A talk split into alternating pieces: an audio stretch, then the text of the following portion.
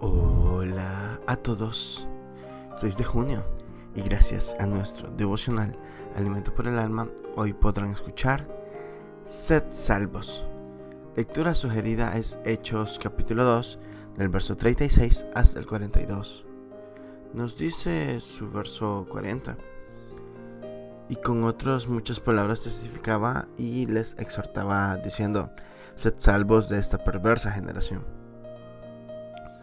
Al mirar este versículo, es evidente el afán de Pedro para que su audiencia pusiera en práctica su consejo.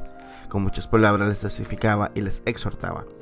Y es que cuando se ha probado en la propia vida el significado de ser salvos de esta perversa generación, no queda más que sentir un anhelo profundo porque nuestros cercanos lleguen a vivir en la verdadera libertad que solo Dios a través de la salvación nos da.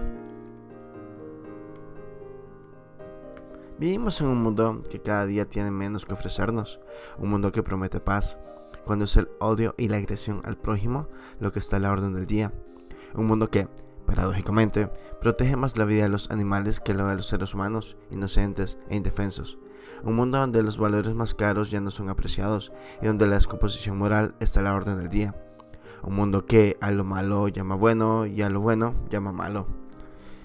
Pero el llamado es claro, ser salvos de esta perversa generación. ¿Y cómo?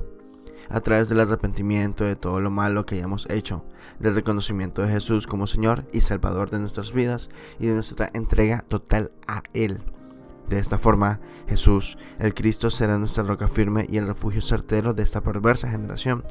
Entregue hoy su vida a Él y lea y viva su palabra, la Biblia, y verá lo que significa ser salvo de esta perversa generación. Devocional escrito por Aminta de Medina, en Colombia.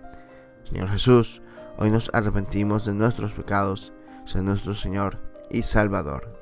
Amén. Muchas gracias por escuchar.